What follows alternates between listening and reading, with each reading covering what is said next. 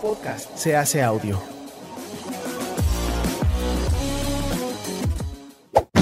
¡Chavos, banda! Este programa es patrocinado por ustedes mismos. Si quieren apoyar nuestro proyecto, lo pueden hacer por medio de Patreon en patreon.com diagonal herejes el podcast.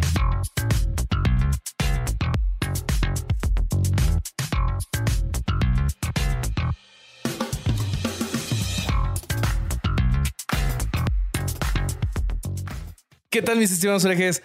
Todavía no voy a empezar el programa porque les tenemos un atento aviso. ¿Qué vamos a anunciar, amigos? Vamos a anunciar que este es el final de temporada. Eh, no lo van a escuchar en el episodio, así que se lo queríamos decir ahora. Este es el final de la tercera temporada, la primera en Chavos Banda. Eh, una temporada que a mí en lo personal me llenó, llenó, llenó de satisfacciones y superó las expectativas.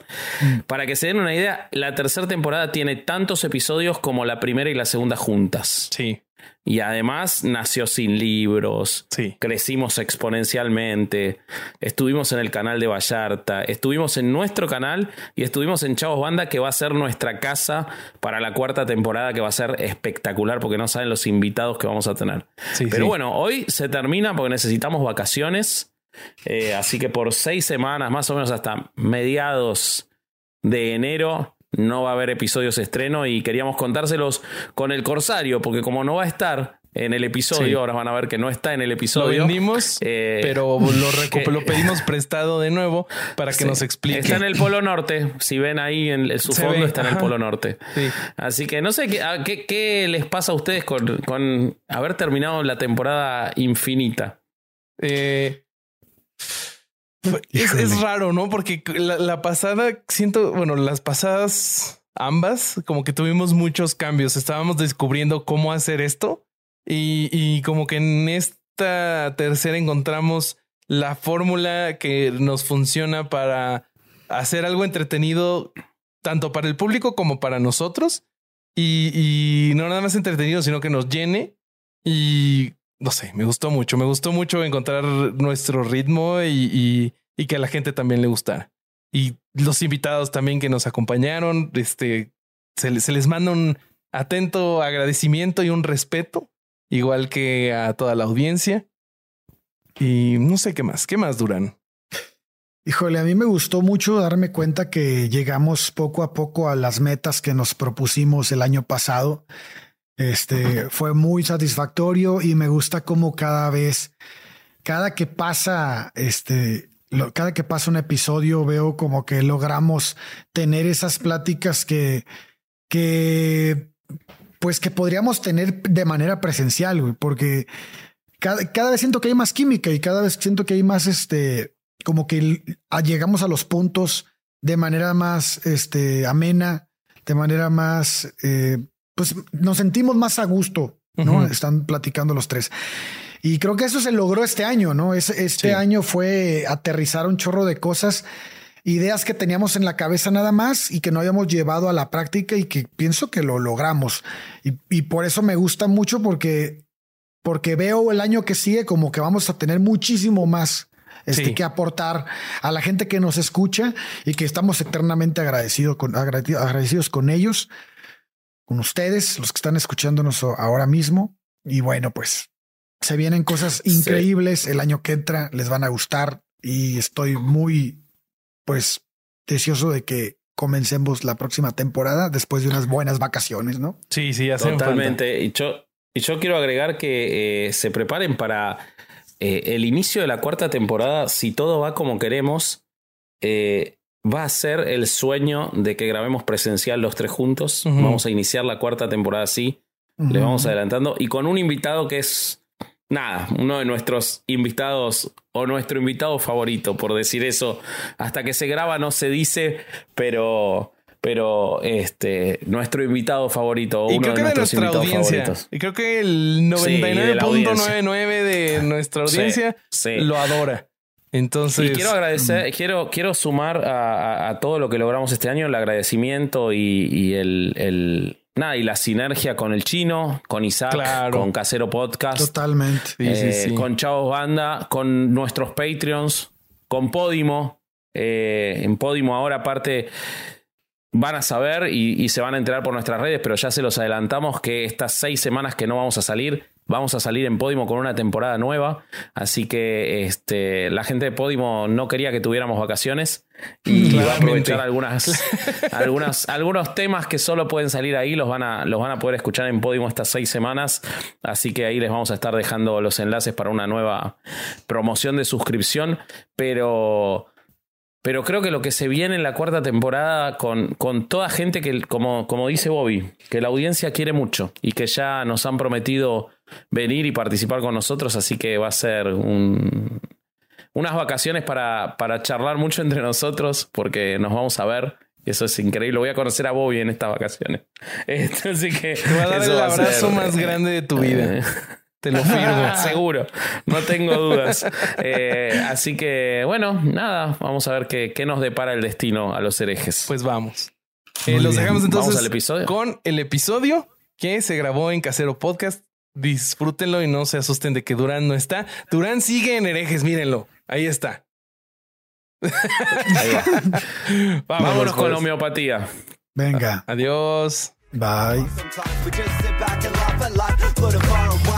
¿Qué tal mis estimados herejes? Bienvenidos a Herejes el Podcast, un espacio para conocer y discutir tópicos históricos, científicos, filosóficos, de actualidad y cultura popular desde el pensamiento crítico y la evidencia disponible, intentando siempre encontrar el humor y el punto medio. Amigos, vean qué preciosidad de estudio en la que nos encontramos.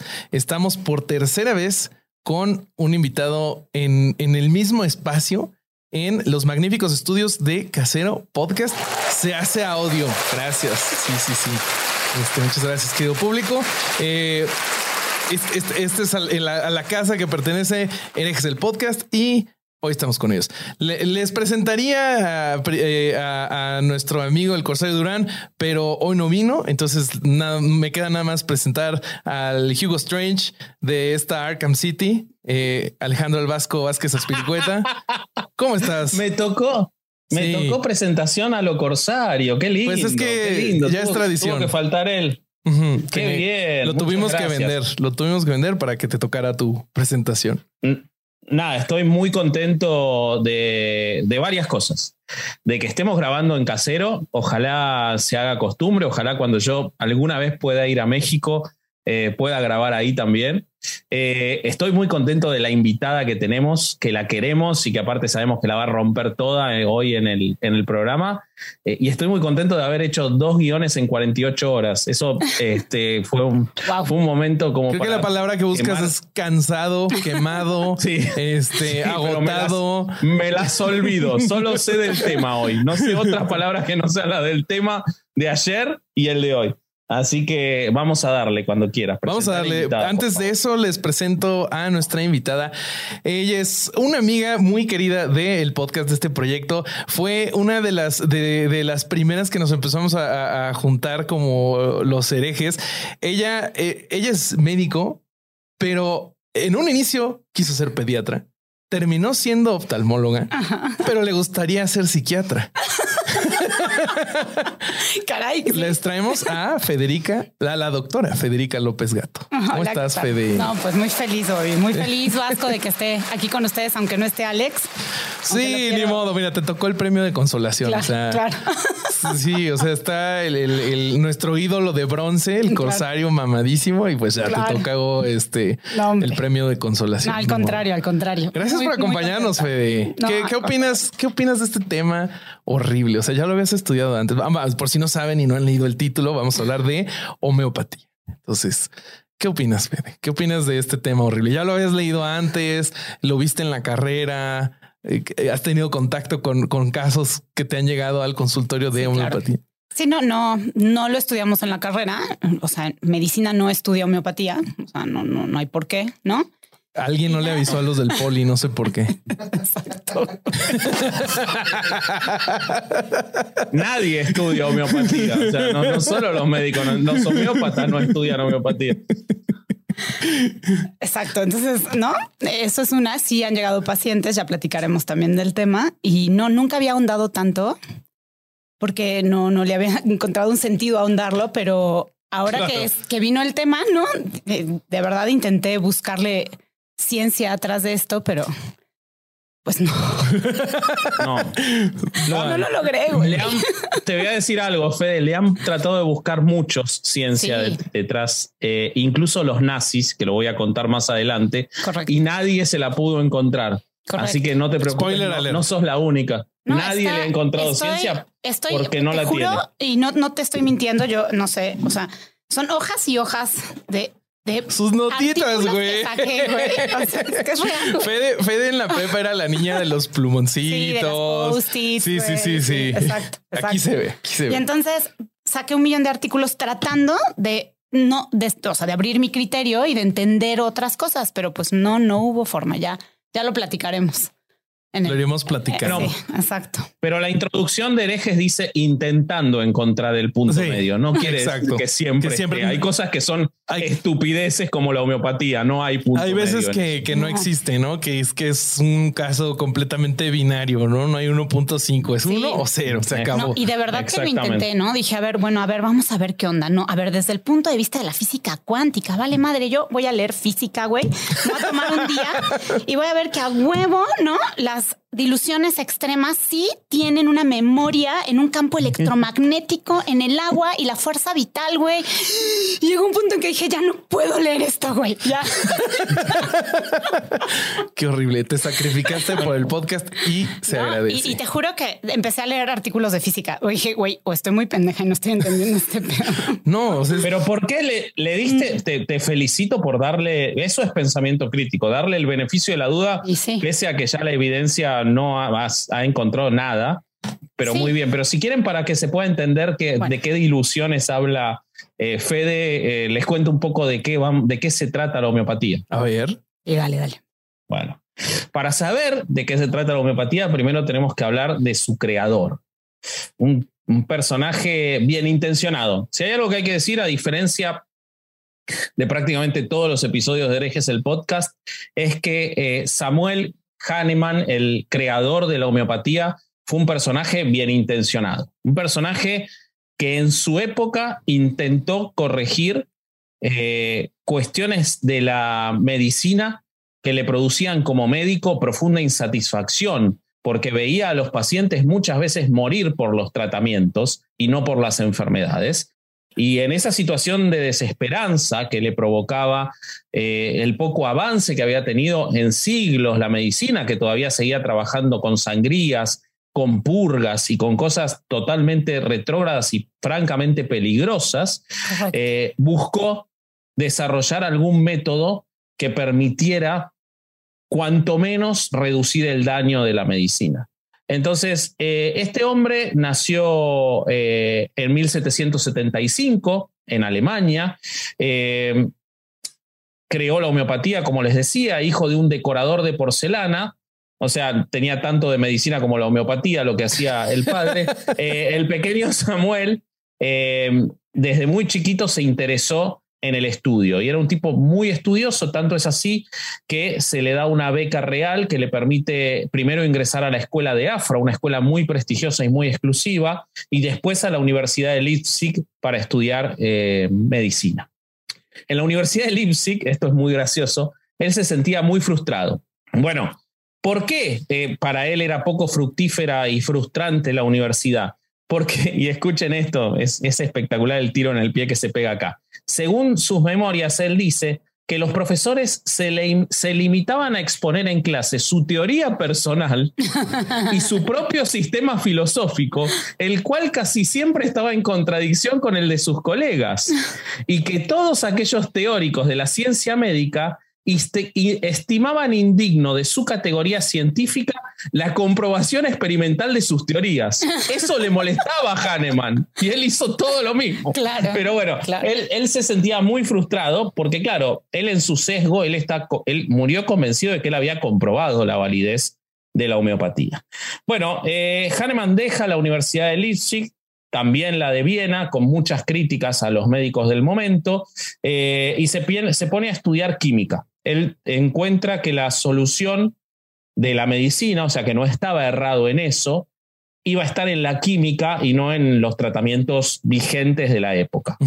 Eh, empieza a buscar los primeros rudimentos de la farmacia, que empezaba a aparecer en ese momento eh, y mientras tanto estudia mucho. Y estudiando se pone a traducir un tratado de medicina escrito por un médico y químico escocés llamado William Cullen.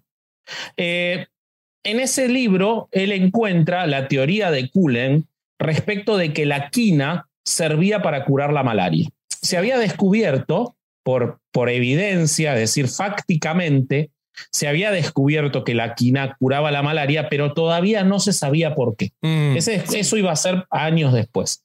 Y entonces a Hahnemann dice, no esto, no, esto no debe ser cierto, debe ser otro de los cuentos de los médicos. Recordemos que estaba muy descreído de, de los médicos. Y entonces lo que hace es ingerir él mismo la corteza de la quina para investigar qué le sucedería a él, que estaba sano, al ingerir la corteza. Y lo que le sucede es que tiene fiebre, escalofríos y dolor articular, los cuales son síntomas de la malaria. Claro. Y entonces él a partir de esto desarrolla una eh, teoría. No, una hipótesis, ¿no? un postulado, sí, ni siquiera un, sí, en el que dice que los medicamentos efectivos producen en los individuos sanos síntomas similares a aquellos que le provoca la enfermedad a quienes están enfermos. Y que entonces los medicamentos que curan esa enfermedad producen en los sanos los mismos síntomas que la enfermedad. ¿De acuerdo? Él con esto. un poco tomado de los pelos, pero sí, así es. En eso se Está cañón. Él toma un principio de Hipócrates que la medicina había dejado de lado, que eh, decía que se llamaba la ley de los similares, que decía que lo similar cura lo similar. le, da una vuelta solamente con base en que él había tomado eso, cuando la realidad, se comprobó después, es que en realidad los síntomas que él había sentido por consumir la quina eran por la toxicidad de la planta. O sea, él le había producido otra cosa, no malaria. Pero como él necesitaba encontrar una respuesta, llegó a eso. Eh, lo mismo hizo con la eh, y otras sustancias de la farmacia de esa época. Se las consumía a sí mismo, por eso digo que era un tipo bien intencionado que estaba desesperado por tratar de encontrar eh, curas. De hecho, si vos, vos lees las citas famosas de Hahnemann, él dice que la única llamada que puede tener un médico, la única vocación, es hacer que los enfermos se curen. Él, él estaba convencido, no era un, tipo que quería vender Young Living, era un, un, bien intencionado, mal dirigido. Era alguien que intentaba hacer ciencia, ¿no? Me parece. Sí, intentaba curar. no sé si tan, con el menor daño posible, ¿no? Sí. Claro. Bueno, entonces ahí él desarrolla los principios de la homeopatía. Él dice que para curar una enfermedad hay que administrar un remedio que provoque en el hombre sano los mismos efectos que se observan en el enfermo. Esto lleva a una protesta generalizada de los cuerpos médicos, que lo llaman un charlatán, no sé por qué, realmente. Este, eran haters. también, eran haters de También de los. Totalmente. También del gremio de boticarios de la época, porque él empieza a producir sus propios medicamentos. Entonces los empieza a quitar del mercado. Eh, escribe su primer libro, que se llama eh, Organón del arte de curar, en el que él introduce además otro concepto que se saca del culo, eh, que son los miasmas. ¿Oíste? ¿Leíste sobre los miasmas, Fede? No, eso yo, tampoco leí. Los miasmas que inventa este genio son los principios infecciosos subyacentes a las enfermedades crónicas. Y entonces él dice que cada miasma está asociado con una enfermedad específica y que la exposición inicial a los miasmas causa síntomas locales, como enfermedades dérmicas o venéreas. Y acá se pone esotérico, escuchen por qué sigue. Sin embargo, si estos síntomas son suprimidos por una medicación, la causa se adentra y empieza, empieza a manifestarse en enfermedades de los órganos internos. Por eso, la homeopatía sostiene que el tratamiento de las enfermedades mediante el alivio de los síntomas no sirve. Y por eso la homeopatía, otro de sus principios es que tiene que buscar cada medicación homeopática es distinta para cada persona y busca la cura integral hacia esa persona. Porque si no, te agarran los miasmas. ¿Ok? Claro. No, no, no va a servir si vos solo curás los síntomas. No tengo, no tengo claras las fechas, pero no sé si esto es anterior o posterior al descubrimiento de la teoría microbiana de, los, de las enfermedades. Bueno, es que justo ahí empieza Pasteur, justo después de ah. esto llega Pasteur y Jenner. Sí, ya, ya, ya, ya, Y empiezan como a, desacreditar todas estas cosas, por supuesto. Él es, anterior, de hecho, es, eso es lo que termina lo que termina con la homeopatía en un principio, si no fuera por culpa del New Age, no estaría más, porque en el momento en el que se descubre todo eso, cae la homeopatía, pero todavía falta para eso, porque le fue muy bien en el medio al querido Hahnemann. Bueno, él primero postula tres miasmas, dice que esos tres miasmas, uno de los cuales es la picazón, pueden llegar a producir todo. Eh, por ejemplo, eh, el, el, el, ciasma de la zora, que es la picazón, puede causar enfermedades. Escuche, doctora, por favor, eh, lo que puede causar el miasma de la zora. Escuche, preste atención, preste atención. Epilepsia, cáncer, ictericia, sordera y cataratas. Todo eso lo provoca el miasma del, eh, de la psora. Ah, eh, bueno, después hay otros eh, miasmas, el miasma de la tuberculosis, el miasma cáncer, que es un miasma específico, y él va desarrollando la homeopatía entonces con estos dos postulados, la idea de que lo similar cura lo similar y la idea del descubrimiento de los miasmas como centros provocadores de enfermedades, depende de a quién le toque y que por eso el tratamiento tiene que ser eh, para distintas personas. Bueno, como sus teorías son muy discutidas, él eh, se tiene que ir a Francia. En Francia encuentra eh, muy, muy buena aceptación la homeopatía. De hecho, sigue siendo hoy uno de los países donde más se utiliza la homeopatía. Después Bobby seguramente nos va a contar de eso. Pero ahí encuentra en 1835 se conoce a Mélanie d'Arbilly, una eh, persona que estaba desahuciada por la medicina oficial. Hay que tener en cuenta y por eso no podemos olvidarnos cuando hablamos de este tipo, a diferencia de los aceites esenciales o Herbalife o cualquiera de esas chantadas, que él está en una época previa al descubrimiento de, de, toda la cuestión microbiana y bacteriológica y de todo lo que provocaban las enfermedades. Entonces la medicina tampoco daba pie con bola. Claro. Y entonces eh, él por lo menos, y lo que se le reconoce a, a Hahnemann, es que por lo menos la homeopatía daño no causaba. No, pues. En ese momento. Todavía tomar agua no me ha causado mínimo, daño. Mínimo no te ponían.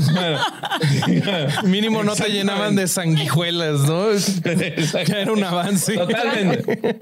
Totalmente. Bueno, cuando él conoce a Melanie de que estaba tísica, eh, él, ella la, él la empieza a curar. Esta era una mujer de dinero, eh, la cura, obviamente no la cura, pero ella mejora. Claro. Ella mejora porque seguramente se curó sola. Claro. Y entonces se casan y ella era una mujer millonaria y conquista la capital de Francia y empieza a tener mucho éxito. Y ahí se dedica a escribir sus libros principales. Ya había escrito eh, el que les nombré, pero escribe de la medicina, enfermedades crónicas, su naturaleza especial y su tratamiento homeopático. Y ahí explica más en detalle qué es la homeopatía, que se los voy a contar ahora. La homeopatía se basa en tres principios. El que ya les expliqué, les expliqué. Vos, eh, Fede, si querés ratificar o rectificar estos principios, dale, eh. pero yo te los voy a contar. el principio de la similitud, que es el que ya les dije, el cual lo similar, cura lo similar. Un similar cura lo similar. Esa forma de pensar decía, por ejemplo, que si la cafeína produce, insomnio en una persona sana, podríamos usar café para curar el insomnio. Un experimento. a dosis diluidas extenuantemente diluidas. Que ahí viene el segundo principio. Pero, pero ese segundo principio. Te, te, detengo un segundo para decir que ese es un experimento que pueden hacer en casa. O sea, pueden tomar una gota de café que tiene cafeína, diluyanla mil veces y esa es su cura para el insomnio. A ver, vayan a ver si es cierto. Exacto. Lo pueden hacer en casa. Porque viene, porque viene el segundo principio que es el más famoso de la homeopatía, que es el centro de la homeopatía, que es la dilución. Hahnemann observó que a dosis altas había mayor intensidad de síntomas similares. Claro, porque, se, porque Se te estabas envenenando a alguien. Claro. En cambio, al reducir las dosis, estos efectos iban desapareciendo. Hasta no tener ninguno, esto- güey. Esto los, claro, esto lo llevó a pensar que no, pero es más, es lo poético que tienes, lo que se sacó de, de- de los cojones es genial. Eh, él dice que al reducir las dosis los efectos desaparecían. Entonces lo llevó a pensar que cuanto más baja era la dosis, mayor era el efecto curativo. Así que ideó una técnica para hacer diluciones extremas. Creía que así mantenía las propiedades curativas de la sustancia, pero sin sus efectos dañinos. Claro. Entonces, las diluciones más empleadas eran decimales o centesimales. En una dilución centesimal, una parte de la sustancia, por ejemplo, un mililitro, se diluye. Tomen nota, ¿eh? Si quieren ser homeópatas, solo necesitan este episodio. ¿Ok? Con este episodio son homeópatas. Eh, se diluye en 100 partes, un mililitro en 100 partes de agua o alcohol, Claro. y esto hace una centesimal. O sea, una parte Podés sustancia, 99 partes es agua o alcohol. Exacto. Pero pará, porque si querés mejorar tu homeopatía, homeopatía clase 2, es el Pokémon evolucionado de la homeopatía, vos tenés que agarrar una parte de esa dilución que ya hiciste 100 por 1 Claro. y diluirla por 100 a su vez. Y entonces tenés una dilución de dos centesimales. Y así sucesivamente. Esto hacen los homeópatas. Claro, entonces, Y al- en unas seis diluciones ya curaron el SIDA, yo supongo. Totalmente. Para dos, eh, eh, una cosa importante es que siempre anoten esto, no se olviden de esto. Chino, no sé si estás anotando.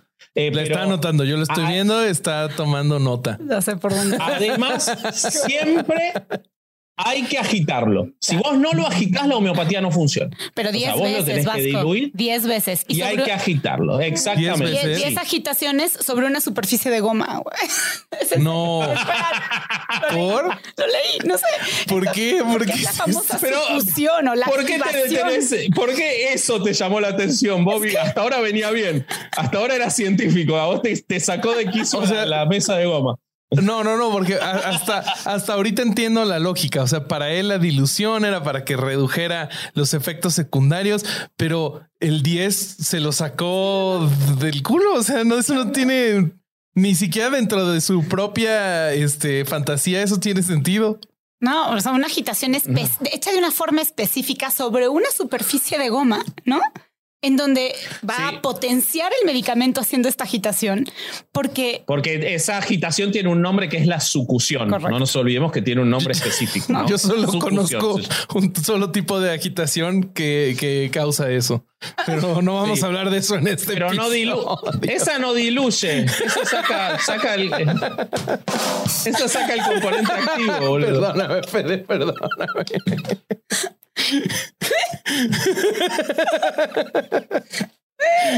Todo. Todo te erotiza, Roberto. Ya hablamos de esto. No puede ser que todo te erotice. Bueno, discúlpenme. Bueno, No, no. entonces.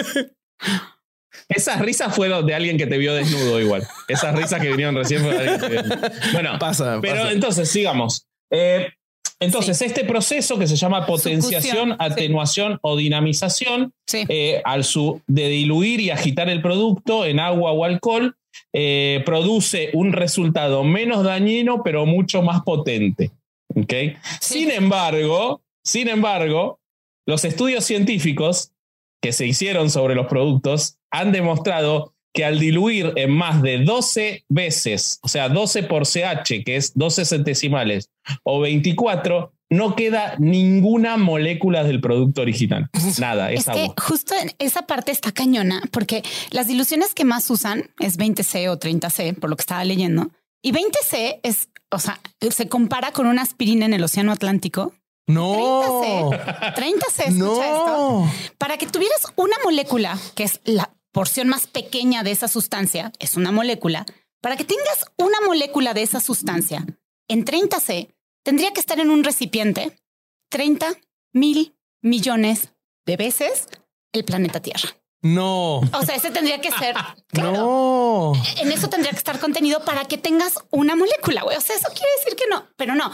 Para poder justificar después esto, Vasco, supongo que vas a hablar de la memoria, ¿no? Que dicen que supuestamente queda en la agitación del agua. Esa sustancia deja una memoria en el agua. No, bueno, padrísimo. Claro, él, Ah, él lo que desarrolló, lo- lo- lo- Oye, es como si yo comiera de un plato mi comida, que alguna vez tuvo comida, y entonces la memoria que dejó mi comida en el plato, Claro. me la estoy comiendo, güey, ¿no? ¿O cómo? O- una pregunta que tengo yo es, ¿cómo le haces para que el agua no tenga memoria de otras cosas que igual son malas? ¿Qué tal que Pues imagínate fue agua agua? en el mar, ¿no? Ajá, o sea, fue agua que en algún punto pasó por un baño. Claro. Entonces estuvo en contacto con desechos humanos. ¿Y cómo haces que se le olvide eso, güey? No, no, para nada. Estamos tomando. No, de hecho, eso sí pasa. O sea, eso sí ocurre. El agua, el agua, si no está bien potabilizada, sí, tiene esa memoria y te, y te podés morir. Sí, esa pero- sí la tiene. La Claro, no pero- tiene Pero, pero no en dilución. No, pero no está diluida. Pero no en dilución sí, sí, 30 claro. C o esa Claro. madre. Claro, de acuerdo, de acuerdo. Eso es verdad. Eso es verdad. Bueno, eh, el tercer principio es el principio de individualización del tratamiento, que ya se los adelantaba antes, que dice que como hay que tratar a la totalidad del individuo y no solo a sus síntomas fí- físicos, y cada, cada individuo tiene características propias, se pueden elegir en la homeopatía diferentes remedios para tratar la misma enfermedad, porque no pasa solo por la enfermedad, sino por la enfermedad más el paciente. ¿Ok? Entonces ese sería el tercer principio. Eh, esto lo que ha demostrado en la evidencia es que experimentados homeópatas no le dan el mismo remedio, no solo a la misma enfermedad, sino tampoco al mismo paciente con la misma enfermedad. Claro. Con lo cual ya pierde todo el sentido, porque si van a un tipo, va a dos homeópatas distintos, le receta dos cosas diferentes. Correcto. Bajo el criterio además del Eh, homeópata. O sea, Claro. ¿no? Influye el criterio del homeópata, pero luego hablan de que existe un entanglement entre el paciente, el tratante y la enfermedad. Pero como un quantum entanglement, claro, o sea, algo claro. cuántico. No. Llegué a leer eso. O sea, ya entramos en el MCU, ya esto es algo. Sí, claro, existe un quantum entanglement ahí y entonces esto influye. Por eso es que es individualizado, porque es diferente según el homeópata que lo va a ver, según el paciente que está. Entonces, ¿cómo puedes tú homologar o cómo puedes tú Estudiar, estudiar un, un medicamento y su efecto en la gente? que nunca va a ser igual. Nunca va a ser igual y además eh, no tiene ni siquiera una concentración inhibitoria mínima en la sangre por- como para poder estudiarlo. O sea, no, no Sí. ¿sí me explicó? Sí, sí, sí, sí, sí, sí.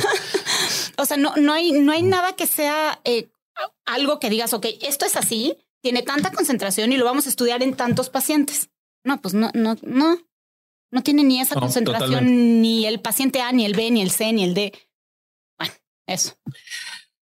Sí, es, es espectacular. bueno, eh, la, la homeopatía, sin embargo, pese a todo este absurdo, como co- la competencia no era muy buena porque era Claro. que te de sangre un peluquero, eh, entonces eh, tuvo un muy fuerte impacto. Eh, en 1832 abre en los Estados Unidos, donde fue la llegada fue muy fuerte a partir de un eh, aprendiz de Hahnemann que la extendió en las altas sociedades, pero llegó eh, con mucha, mucha fuerza luego a todos. En 1832 se abre el primer hospital homeopático, se abren escuelas de medicina homeopática por toda Europa. Eh, en ese momento los médicos homeopáticos obtenían mejores resultados con las contrapartes de la medicina tradicional porque, bueno, hay que tener en cuenta el efecto placebo y eh, la, la, que las personas muchas veces hay muchas cosas que se curan eh, sin necesidad de medicina. Entonces, Claro. eh, contra el otro que te mataba el médico, a veces tenían mejores resultados. Entonces, Claro. eso engañaba a la gente y hacía que fuera creciendo mucho. Cuando se empiezan a desarrollar teorías médicas, que hay, hay teóricos que dicen que la homeopatía fue responsable de esto, en parte porque los expuso a los médicos a tener que buscar otras formas y sobre todo a los, eh, a los químicos a tener que buscar otras formas de curar las enfermedades. Y cuando esto ocurre, la homeopatía empieza a caer en desgracia y para 1920 ya no quedaba ningún eh, hospital homeopático en los Estados Unidos. Y el único lugar que seguía dando clases de homeopatía hasta 1940 fue la Escuela de Medicina Hahnemann de Filadelfia. Y ahí parecía, parecía que, iba a morir. que era el, el fin de la homeopatía, porque la medicina ya había alcanzado realmente a partir de la química y a partir de los tratamientos eh, una efectividad y había bajado el daño que causaba. Pero acá aparece el eh, salvador más inesperado de la homeopatía, y que me parece espectacular quién fue, que fue el Tercer Reich, los nazis.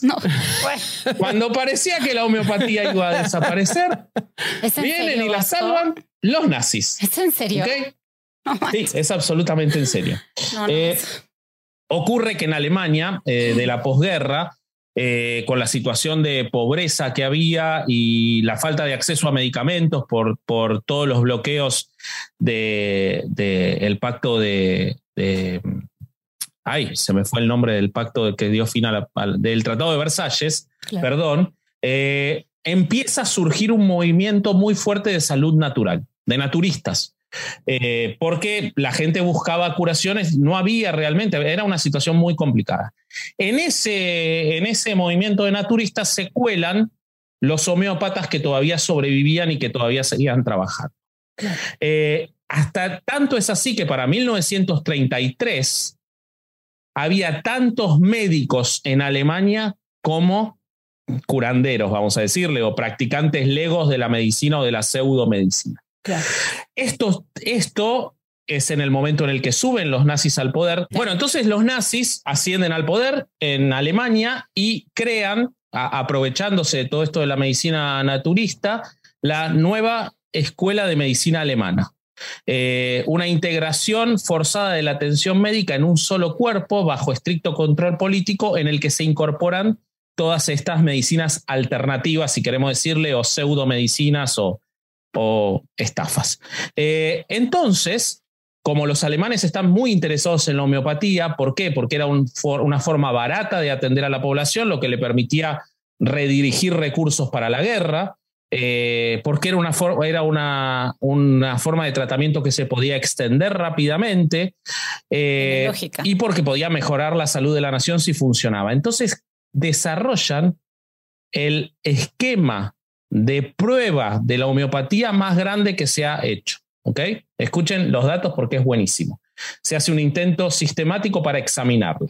Eh, nunca se han publicado los resultados porque evidentemente dieron que no habían, que no servía para nada la homeopatía, pero eso ellos querían seguir dando. Sin embargo, los datos que tenemos y que yo los encontré son de un testigo ocular que estuvo cuando se eh, produjo el, el, informe llamado Fritz Donner. Fritz Donner en ese momento era médico homeópata, muy prestigioso, que se une al Hospital Homeopático de Stuttgart a mediados de la década del 30, se involucra en las iniciativas del Ministerio de Salud alemán para analizar la homeopatía, eh, expresa dudas, ya se empieza a dar cuenta, porque eh, cuando empiezan a replicar los experimentos, lo que empieza a surgir era sobre todo la importancia del fenómeno placebo y del cegamiento del sujeto y del evaluador, es decir, que había un sesgo. Eh, no había ninguna evidencia de validez, pero los alemanes siguen probando, llegan a poner 200 instituciones a, a probar eh, homeopatía, entre ellas 60 instituciones universitarias. Eh, cada equipo en cada una de esas instituciones tenía homeópatas, toxicólogos, farmacólogos e internistas. Eh, y en estos estudios vasco hablaban del efecto placebo, ¿no? Es que lo único que encontraban una y otra vez era el efecto placebo. Querían seguir probando la validez de la homeopatía y lo que encontraban los alemanes una y otra vez era que lo único que ocurría era el efecto placebo. Entonces empiezan a hacer estudios con ensayos controlados con placebo. Eh, y no logran tampoco ningún resultado. ¿Por qué no? ¿Por qué no eh, recordamos qué es el efecto placebo por si alguien no tiene el. Por favor, eh, Adelante, doctora. Sí, sí, la verdad es que el efecto placebo, placebo que viene como de placer, con placer, es el efecto que el paciente desea obtener del medicamento o lo, de que, lo que él cree que es un medicamento que está tomando, ¿no? Entonces, cuando a alguien se le aplica una medicina o se le aplica un medicamento que el paciente cree que es una medicina y obtienen un resultado positivo, es un efecto placebo, sin que haya sido el medicamento el que haya generado este efecto positivo. No sé si, no sé si Mm. me expliqué bien. Es decir, si yo le doy un medicamento al paciente A y le digo que va a tener el efecto X, y al paciente B le doy un placebo, pero le digo que va a tener también el mismo efecto Chochito de X, azúcar podría ser. Claro, ¿no? O sea, exacto. o una dilución, pero que va a tener el efecto X, el paciente está esperando tener el efecto X Mm. y esto sucede. Esto la verdad es que es súper, súper interesante porque viene de cosas bien primitivas del ser humano y no se crean. Gente muy letrada y gente muy capaz con IQ muy alto también puede tener, o sea, ser proclive a vivir efectos placebos. O sea, esto es sumamente primitivo. Si tu cerebro te dice esto me va a curar, hay algo que se le llama sesgo de confirmación. O sea, tú te enfermaste un día, ¿no? Y ya estabas, pero pésimo al quinto día de gripa. Y ese día, quinto día de gripa, que ya estaba súper mal, te tomaste un antibiótico. Y con ese antibiótico empezaste a estar bien. Y tú crees que el efecto de ese antibiótico fue el que te hizo estar bien cuando en realidad ya tu cuerpo ya se iba a curar solo, por decirte algo, ¿no? Sí. ¿Qué sucede cuando tu abuelita te da el té de no sé qué cosa y tú sabes que el té de no sé qué cosa te cura esa cosa, ¿no? Que en realidad te ibas a curar solo, pero tu corteza prefrontal asoció el dolor que fue curado con el té de tila, por decirte algo, no sé, ¿no? Sí, sí, sí. ¿No? Entonces, esto mismo está pasando cuando el paciente empieza a sentir calma porque va a recibir un medicamento que lo va a curar. De entrada, ya tener calma empieza a segregar dopamina, serotonina, Sí. dopamina, esos neurotransmisores de amor, de paz y tal. Y eso te empieza a hacer sentir bien a fuerza, porque la dopamina y la serotonina y, y- y eso te hace sentir padrísimo. Y además de es como una reducción de estrés que seguramente Claro. les, le cae muy bien al paciente. Cuando uno está en estrés, estás todo el tiempo secretando así cortisol, ¿no? Estás ahí con una, Sí. en, en efecto estresante. Digo, sí, como ¿no? si supiera yo, ¿no? Claro. Claro. Y, y estás en un, en un estado microinflamatorio en tu cuerpo. ¿Qué sucede cuando dices, ah, ya, esto me va a curar? Bajo mi nivel de cortisol, bajo mi nivel de estrés y por lo tanto te vas a sentir mejor. Pero ojo, porque el efecto placebo dura, o sea, nada. Eso también, o sea, como evaluar la duración del ef- de la efectividad de la homeopatía, o sea, versus la efectividad del placebo versus la efectividad del medicamento real, eso también falta muchísimo. No son estudios serios, ¿no? Ujú. Pero ya, ya perdóname, Claro. Vasco, ya te interrumpí. No, me enc- no, Sí. totalmente, estuvo buenísimo, estuvo buenísimo. Yo solo iba a decir que dura, dura menos que la carrera de placebo de la banda, pero era malísimo el chiste, así que no lo voy a decir. Eh, bueno, entonces sigamos. Eh, Qué bueno. Chino ya te puso tu remate de batería. Gracias, Chino. bueno, entonces eh, lo que Donner dice es que el informe existe porque se terminaron, como se obsesionaron con que tenía que dar positivo, ellos recordemos que querían usar la homeopatía, los nazis, eh, para bajar los costos de la salud, claro. para poder usar, bueno, como se obsesionaron con que tenía que dar resultado positivo, empiezan a gastar más y más millones en más y más pruebas y los resultados son devastadoramente negativos. Y entonces eh, hay un congreso homeopático en 1939 en el que deciden que si los resultados son negativos, no los van a exponer. Oye, y en ese congreso solo fue una persona, ¿no? Seguro. ¿Por Qué qué? horror. Pues para que fuera más efectivo. Estaba diluida. Uy, Dios. Eso estuvo bueno. Eso estuvo bueno. Chiste muy nerd. Yo sí te lo aplaudo, Bobby. Estuvo súper bueno. Bien. Estuvo muy bien. Estuvo muy bien. Estuvo muy bien. Me gustó. Con me 10 gustó. mil Bueno, asientos. sí, sí. Solo una persona. claro, Bobby. Muy bien. Así es un congreso homeopático, me gusta, me gusta la imagen. Chavalón, haceme el meme. Eh, bueno, entonces, eh, lo que se supone, eh, o no, no se supone, lo que dice eh, este informe es que los resultados de eso, cuando termina la guerra, en la posguerra vienen los homeópatas alemanes que, que todavía estaban y se los llevan y hoy se conserva en el Instituto de la de Instituto de Historia Homeo- no, perdón, en el archivo de homeopatía del Instituto de Historia de la Medicina de la Fundación Robert Bosch se guarda ese, eh, ese informe que da todos los resultados absolutamente negativos y en los últimos años se ha podido acceder a ese informe que lo tuvieron guardado porque era un desastre. y de nuevo, parecía, ya en Estados Unidos había caído la homeopatía, parecía que en Europa, después de la Segunda Guerra Mundial y del fracaso y de estar asociado a los alemanes, iba a desaparecer, pero ahí surge un personaje más, que es el último de que me voy a dedicar yo para después dejarles la palabra, que es George Vitouloukas, un ingeniero griego, ingeniero, no médico, que estudió homeopatía en Sudáfrica, que recibe el diploma de homeopatía del Instituto Indio de Homeopatía en 1966, se vuelve a Grecia, empieza a practicar homeopatía y el tipo trabaja 10 años en la homeopatía, empieza a crecer, empieza a publicar libros, es muchos lo consideran el responsable del resurgimiento de la homeopatía en Europa, porque se empieza a acercar a todos los núcleos de los que buscaban, bueno, de, eh, post eh, del Amor, la década del 70, empieza a organizar eh, los este, seminarios homeopáticos internacionales, abre la Academia Internacional de Homeopatía y se va a Estados Unidos y trae de vuelta la homeopatía a los Estados Unidos. Y tanto es así que pese a las críticas que recibió, lo terminan haciendo miembro del Consejo del Centro Médico Israelita BED de Nueva York, que es muy famoso, miembro de la Academia de Ciencias de Nueva York y miembro de la Asociación Americana para el Avance de la Ciencia. Escribe varios libros de los más famosos de la homeopatía actual, entre ellos La Medicina del Nuevo Hombre, La Ciencia de la Homeopatía eh, y Materia Médica Viva, y desarrolla el Expert System, un sistema informatizado que los homeópatas pueden utilizar en la selección de remedios homeopáticos para sus pacientes. Es decir, le dio una herramienta a los homeópatas para que bajen ese grado de error de darle a cada uno cosas. Obviamente es un tipo, un sujeto de muchísima crítica, no se ha podido probar nada de lo que él propone, pero logró reinsertar la homeopatía hasta llevarla a lo que es hoy, que me lo contarán ustedes. Qué, viaje tan, tan cabrón con, con esta madre.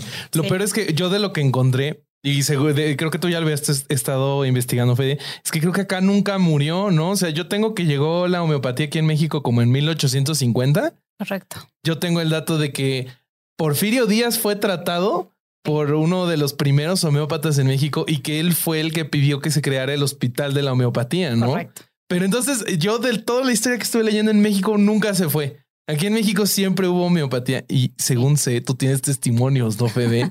De, los, del hospital, del... El Hospital Nacional de Homeopatía, que es el más importante de Latinoamérica. Y la verdad es que me puse a investigar un chorro porque dije, no, pues puede ser que mi criterio no sea correcto. Quiero hablar con alguien de adentro, ¿no? Que estuvo ahí. Entonces un alumno mío estuvo ahí y le dije, oye, platícame qué onda, qué, qué opinas. Me dio mucha risa. Bueno, la verdad es que entre las cosas que me dijo fue, no, no sabes, Peña Nieto, qué padre lo dejó, este, está increíble el hospital. Por supuesto, Peña Nieto tenía que invertir en el hospital de homeopatía. Es algo que tenía que suceder. obvio, obvio. Y entonces eh, me dio mucha risa una frase cuando me dijo, bueno, Fede, pero obviamente los servicios serios no, no la usan. Y yo, ¿eh? O sea, claro, si llega un paciente a urgencias o llega a ginecología o llega a cirugía, pues no, no, utilizan, no, es medicina normal, no utilizan homeopatía. Ah, ok, ok. Y en algunos pacientes utilizan homeopatía, pero siempre apegado al tratamiento convencional. Entonces, en realidad yo creo que hoy por hoy sí. O sea que es un nombre nada más. Y sí.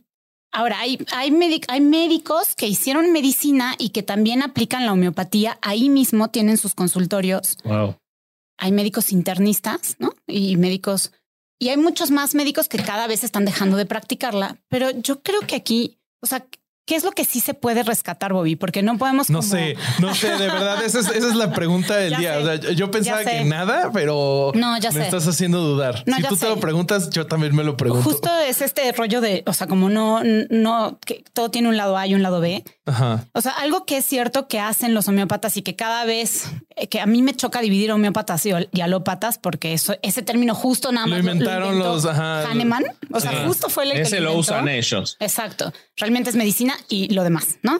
Entonces, Exacto. lo que está sucediendo aquí es que los, los médicos homeópatas o los que utilizan la homeopatía tienen una primera consulta que dura mucho tiempo. Mm, El paciente se siente escuchado, se siente entendido, se siente comprendido y esto está faltando mucho en la medicina occidental en donde te están citando pacientes cada 15, 20 minutos, cada 30 minutos en los hospitales públicos. Yo he trabajado en hospitales públicos, Bobby lo Ahí sabe. nos conocimos, ¿no? nos Así conocimos en el GEA Así González. es, así es. Yo era adscrita del Gea González, era jefa de enseñanza y veía el volumen de pacientes que está podían cabrón. haber. Está muy cañón. O sea, si han tenido cañón. que ir a un hospital, ya sea del IMSS, del ISTE o de salubridad, güey, pasas horas en la sala de Es espera y te pasan una consulta, pues es de a una hora a lo mucho y te mandan a tu casa y tienes que volver a ir en seis meses. Y a ¿no? ver qué entendiste y qué comprendiste Ajá. y si te sentiste que realmente como toda la carga emocional que hay alrededor de lo que estás viviendo lo pudiste depositar en tu, en tu médico, ¿no? Entonces, si esto en la medicina occidental o la medicina, eh, la medicina,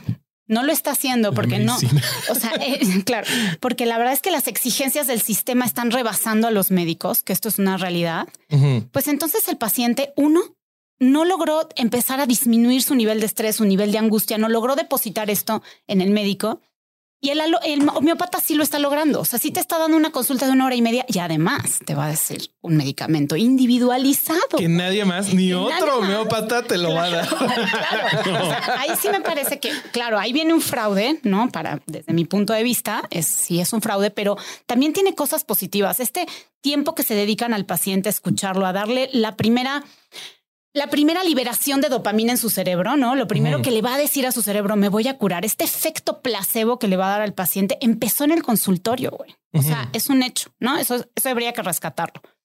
Y lo otro es que, pues no olvidemos que el efecto placebo existe. El 30% de la población o del 20 al 50% de la población es proclive a esto. Entonces, Sí. ¿qué es lo que sí funciona? ¿Qué es lo que sí está funcionando? El creer que te vas a curar. O sea, y no, ay, sí, porque voy a creer en esto. Es que nuestro sistema de creencias está en nuestra área prefrontal. Y en esta área están nuestras creencias, nuestros análisis. Y si en mi sistema límbico, ah, peligro, terror, pero alguien me está abrazando y me está diciendo, te vas a curar, ¿qué es lo que pasa con los niños o lo que pasa con los animales? En donde todo el lenguaje, eh, el lenguaje corporal que está teniendo el, el veterinario o el lenguaje corporal que está teniendo el cuidador de la mascota, relaja la mascota, aunque, aunque sea homeopatía, ya es el primer paso. Me explico que eso sería lo único que yo siento que tendríamos que Lo único rescatar. rescatable. Pues sí, siento yo, la verdad, honestamente, ¿no? O sea, porque todo lo demás, por más que intenté buscarle ciencia atrás de esto, no, como que dije, bueno, a ver, ¿será real? O sea, ¿será real que una vez que un medicamento tuvo contacto con el agua y se agitó 10 veces sobre una goma, Muy importante la goma, amigos. Nunca la olviden. que no lo- al hacer no, sus diluciones. Exacto.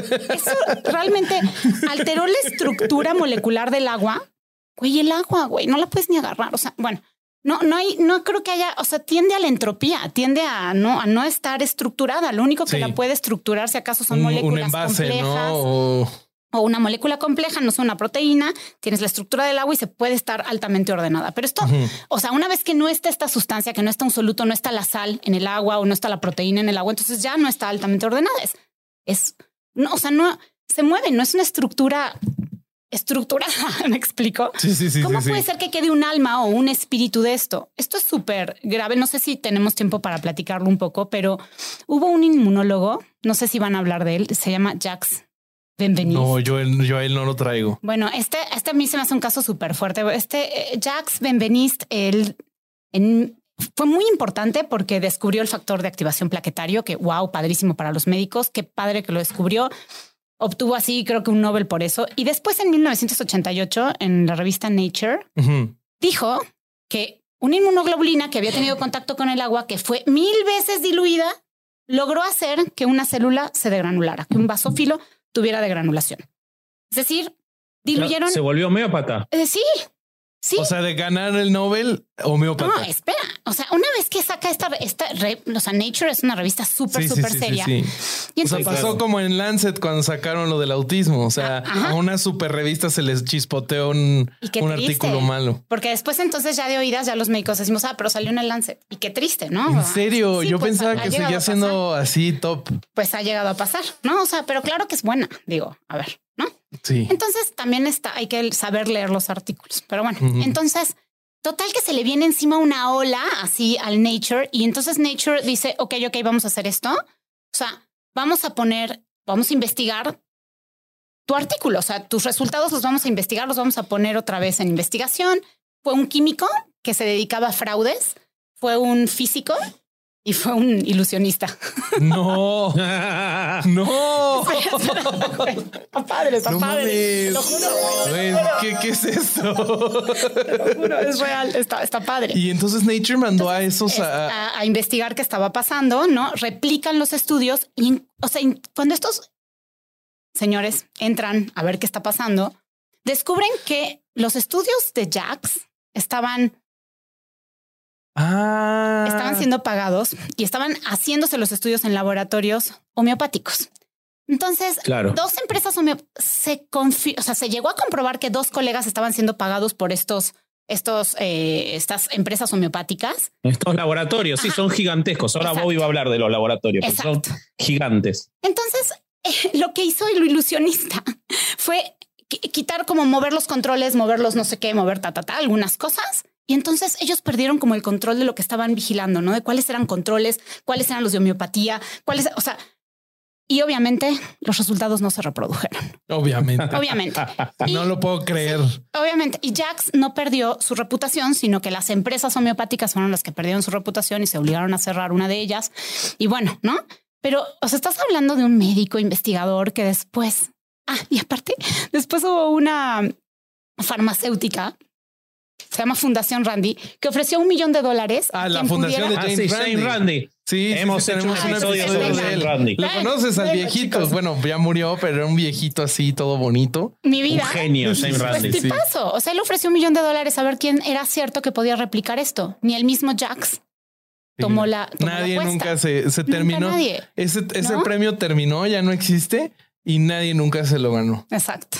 Entonces, exacto. Sí. los Y, otros. y- y- y volviendo, volviendo dos minutos atrás a lo que decía Fede, yo también lo había leído, lo de, lo de los tiempos que le dan, pero eso no se diferencia en nada de cómo las iglesias evangélicas le han quitado gente a las iglesias católicas, a los cultos católicos, pre- prestándole más atención Claro. a los fieles y siendo, dándole un tratamiento más personalizado a sus problemas que la Iglesia Católica, que es una institución grande que ya no les prestaba atención. O sea, de verdad no me parece que sea accidental No, que les dediquen no. esa hora y todo, sino parte de ese plan de cooptación por lo que vos decís, Y es que porque justo no deja de ser es- no deja de ser un acto de fe. Exacto. Es que justo ahí, Vasco, o sea, también nuestro sistema de creencias está en esta, o sea, en esta corteza prefrontal.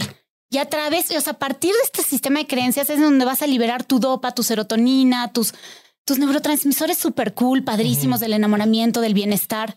Güey, o sea, si, si con eso tienes tu parte más primitiva, que es la necesidad de un pensamiento mágico, y después tienes un montón de confirmaciones que te vas a sentir bien, vas a llegar al cielo, vas a... ¿eh?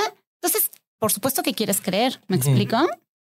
O sea, eso también te hace sentir bien, ¿no?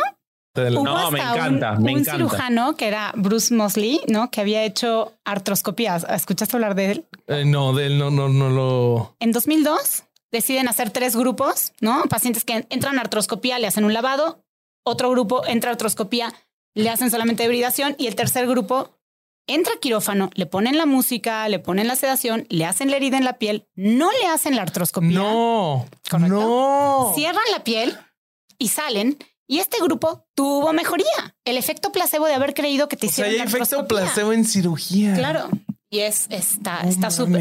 Bueno, esto lo firmaron los pacientes, ¿eh? Los pacientes sabían que podían llegar a tener la cirugía placebo, pero yo creo que ellos no, o sea, yo creo que el que aceptó esto no, no entendía que realmente, no sé, no, no sé si creyeron. Bueno, quién que- sabe, ¿no? Porque luego en los estudios, por ejemplo, con los de ahora de COVID, tú no sabes si te, te están dando el placebo, ¿no? Claro. O sea, puede ser que el piquete sea agua destilada y ¿cómo, te vas, ¿cómo te vas a enterar? O sea, claro. Claro. entonces, Así es esto. lo único que puedes hacer es no ser parte del grupo control voluntario, que son los antivacunas. El grupo control más grande que existe. Qué horror. Este... Les, cuento un poco de, cómo está más o menos ahorita la, la industria de eh, la homeopatía me encontré que allá en 2017 se evaluaba la industria homeopática en 5.39 mil millones de dólares y que se esperaba que creciera en 2020 hacia 2024 a, en 15.98 mil millones de dólares. Em, más o menos, o sea, un crecimiento súper turbo brutal. Claro. Eh, Europa es el principal consumidor de homeopatía con el 37% del consumo. Qué cañón. Y sí, sí está bastante feo. Las tres eh, principales compañías que encontré de homeopatía son Boyron, Hill y Schwab, que entre las tres facturan anualmente más de 1.7 mil millones de dólares anual. O sea, anual producen eso. Eh, en historias felices me encontré que en España va este, de salida que cada vez hay, hay menos ingresos que tienen eh, las compañías. Entonces, bueno, eso es, eso es este, un, un, poco bueno. Y entre más noticias felices para no terminar tan amargo el capítulo como el de la semana pasada, me he encontrado que en países como Francia, ya no, el, seguro social que tienen ya no está cubriendo la homeopatía. Encontré que antes les cubría el 30%, esto fue en 2019. O sea, si tú consumías un medicamento homeopático o una consulta homeopática y, e ibas al seguro social, se te reembolsaba un 30%. El plan era que para 2020 eh, se redujera de 30% a 15% y para 2021 0%. O sea, les están diluyendo el, pago de la medicina homeopática. Hay que ver si, hay que ver si de esa forma no reciben más medicina homeopática. Ojo, eh. ah, ese era el punto. Es que ese era el punto, claro. ¿Qué tal, qué tal que de repente tienen más dinero? Les están homeopatizando la cuenta bancaria. Güey, claro, hay que poner dinero en agua, sacudirlo. Eh, también eh, encontré que en Reino Unido en 2000 2017 pasó lo mismo y hay países como Suecia, Bélgica y Australia que no apoyan en absoluto el tratamiento. Y todo esto que les estoy contando es porque los gobiernos se han dado cuenta de que no hay ningún sustento científico para este tipo de tratamientos. Imagínate el reino mágico en el que en tu país los políticos le ponen atención a la ciencia y con base en eso toman decisiones. Me parece algo como de otro mundo. Este, música de otro mundo, por favor. Siempre es Australia. Siempre es Australia, ¿no? No, es Austria, Austria. La de. Ah, pensé que Australia habías dicho. Sí, sí, sí. La que, la que vio nacer a Hitler, no la de los canguros. sí, sí, Y este, y pues sí, más o menos eso es lo que tenemos hoy en día, un poquito resumido. Oye, ¿y el Politécnico? Híjole, eso sí lo traigo, pero nos vamos a extender. Poquito, poquito. Contá, contá, vamos. Si lo pides chino, lo tenés que contar. Pues mira, la, la historia de, de, el Politécnico viene de más atrás.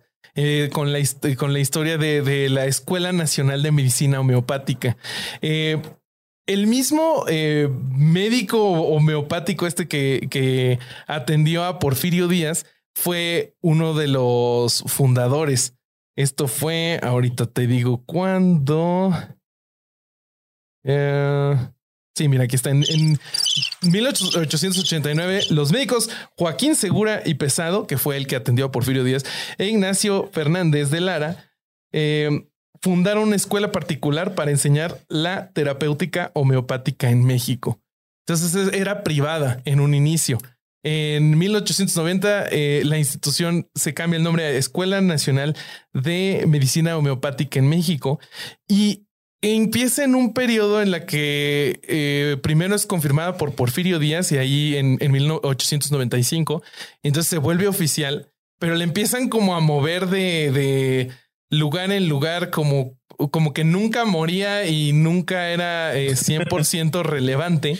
Nunca encajaba en, no encajaba en ningún lado. No, hasta que este pasa a la, empieza a dirigir quien después funda el Politécnico Nacional. Entonces se convierte en una de las escuelas que funda al Politécnico. Entonces yo siento que fue como una, al final como una movida política de miren, tenemos otra escuela. Ay, cabrón, casi tiro aquí el. de, demasiado grande. Tenemos una escuela más que, que nos respalda, la de homeopatía. Y luego empezó a cambiar y ya no te dan el título de homeópata, sino tienen un par de títulos. Ahorita te digo cuál te da. Lo que eh, pasa es que no se pueden aprobar los exámenes para homeópata porque para cada profesor la respuesta a cada pregunta es distinta. La que para un profesor homeópata es correcta, para el otro es incorrecta y aparte depende del alumno la respuesta. Claro, O sea, un alumno puede dar una respuesta correcta y para otro es incorrecta. Hay, hay una relación cuántica entre el examen y el profesor y el alumno. Y claro, exactamente, exactamente. Y este, el título que ahorita dan es el de médico, cirujano y homeópata. Entonces, lo que. Peor. y también creo que hay, hay partero. Este, entonces, según yo, lo que ha de pasar, no, no, ya no me clavé a ver el programa de, de estudios, pero según yo, lo que debe de pasar es que aprenden lo que sí sirve y tienen, y, o sea, tienen como una embarradita de lo que es la homeopatía que claramente no sirve. O sea, eh, si hacen los chicos que hacen el internado ahí me cuentan, bueno, tenemos que saber medicina todos, ¿no? Sí. Y a los que hicieron homeopatía se les hace preguntas específicas de homeopatía que deben de contestar, pero en los servicios serios no hay homeopatía. Los servicios serios me encantan. Cirugía, ya sabes, sí, claro. Bueno, pues imagínate que te da una apendicitis y hace, pásame la mandrácora. Por favor, diluye la mandrácora. No, güey. ¿Cuándo van a hacer eso? Doctor, me, si yo, me equivoqué. si yo llego... Güey, pásenme el veneno de abeja. Vamos a diluirlo. Vamos a salvar a este paciente. Claro, porque además otra cosa, y ya para cerrar, no han cambiado los componentes desde el siglo XIX de la homeopatía, son los mismos. No han, no han, eso, eso, no, son los mismos. Y lo que yo, lo que yo quiero saber, Fede, si, si yo llego a un hospital que no es homeopático por mi miasma, ¿cómo me atienden? ¿Qué hacen en ese caso? Te mandan si yo tengo mi, mi miasma de tuberculosis, ¿qué hago? No, te, la debo, amigo, no tengo idea. Te la debo, te la debo. Bueno, Cerramos, Roberto, que hay que entregar el, hay que entregar el local. Hay que entregar el local, amigos. Pues este, recuerden, recuerden que, eh, que eh, como dice Tim Minchin, la, por definición, la medicina alternativa es la medicina que no se ha podido comprobar que funciona o que no funciona. ¿Saben cómo se llama la medicina alternativa que sabemos que funciona? Medicina. güey. Claro. Exactamente. Ahí está. Claro, está El gran Tim Storm. Vayan a ver ese poema. Y creo que con eso podemos cerrar. Nada más este que ah, recuerden que este no es nuestro único programa, tenemos sin libros que eh, ahorita ya debe estar saliendo el último, ahora sí último, último que grabamos con el grandísimo y genial Hernán Casiari, eh, que fue una sorpresa que, que, tuvimos para Vasco, eh, patrocinada por Silvia Ortega, una fan. que muere por Vasco. este, sí, sí, sí, no, es una cosa no, no, no. Las cosas que hace esa mujer por Vasco es su fan número uno. No, no, es peor que eso. Es, es este. No, tres hijos. Fanatismo religioso. Amor, tres hijos ya. Sí, sí, sí. Este. y este está buenísimo, está buenísimo. Si ¿A ti te gustan los, los, cuentos, Fede? Ah, sí, me encantan. Lee los de Hernán Casiari. Están bellísimos. Y si no tienes sí, leer, están en Spotify. Gracias. No, ya cada vez. Y escucha tengo más y escuchar el Sin Libros que hicimos con Hernán, que estuvo increíble. Eh, además, tenemos. ¿Qué más, Bobby? Este tenemos la temporada exclusiva en Podimo, que si les gusta lo que ven aquí, también tenemos eh, unos cuantos capítulos más, pues ya se acabaron los que tenemos en YouTube o en Spotify o en la plataforma que nos escuchen, que están exclusivos para Podimo. Entonces ahí nos pueden escuchar. Sacamos el roast y revisión, que empezamos a revisar capítulos eh, antiguos eh, esto es por votación de los patrons. Ellos dicen cuál y nosotros lo revisamos. Salió el primero. Ahí está. Y el próximo va a salir íntegramente en Patreon. Vamos Es a poder ver un adelantito en nuestro canal, cool. pero íntegramente se va a ver solamente en Patreon. Entonces suscríbanse a Patreon. Ya tenemos el pre-show en vivo o lo acaban de ver. Eh, esto, se- esto es dos semanas después de que vieron el primero, creo, o dos o una semana, ya no sé. Una semana, una semana. Entonces, bueno, ahí está. Esas son las noticias. Eh, Sí, ¿dónde encontramos a la invitada? Si la? Invitada, ¿te podemos encontrar en redes sociales o preferirías no, no sí, ser en sí, claro. Ah, sí, claro, por supuesto. Pues digo, no, no, no tengo mucho. Pueden ver mi vida familiar con mucho gusto. y uno que otro comentario hater. Uno que otro meme compartido. Exacto. No te preocupes, yo te paso los memes, tú los recompartes y se acabó. O sea, Perfecto. Por supuesto. Arroba Caterina-CLG. Ahí, estoy. ahí está en Instagram. Excelente. Eh, nosotros en todas estamos como Erex Podcast, a veces con guion bajo, a veces solo está la P. Este, ahí búsquenos. Eh, el que no estuvo es el corsario.ereje.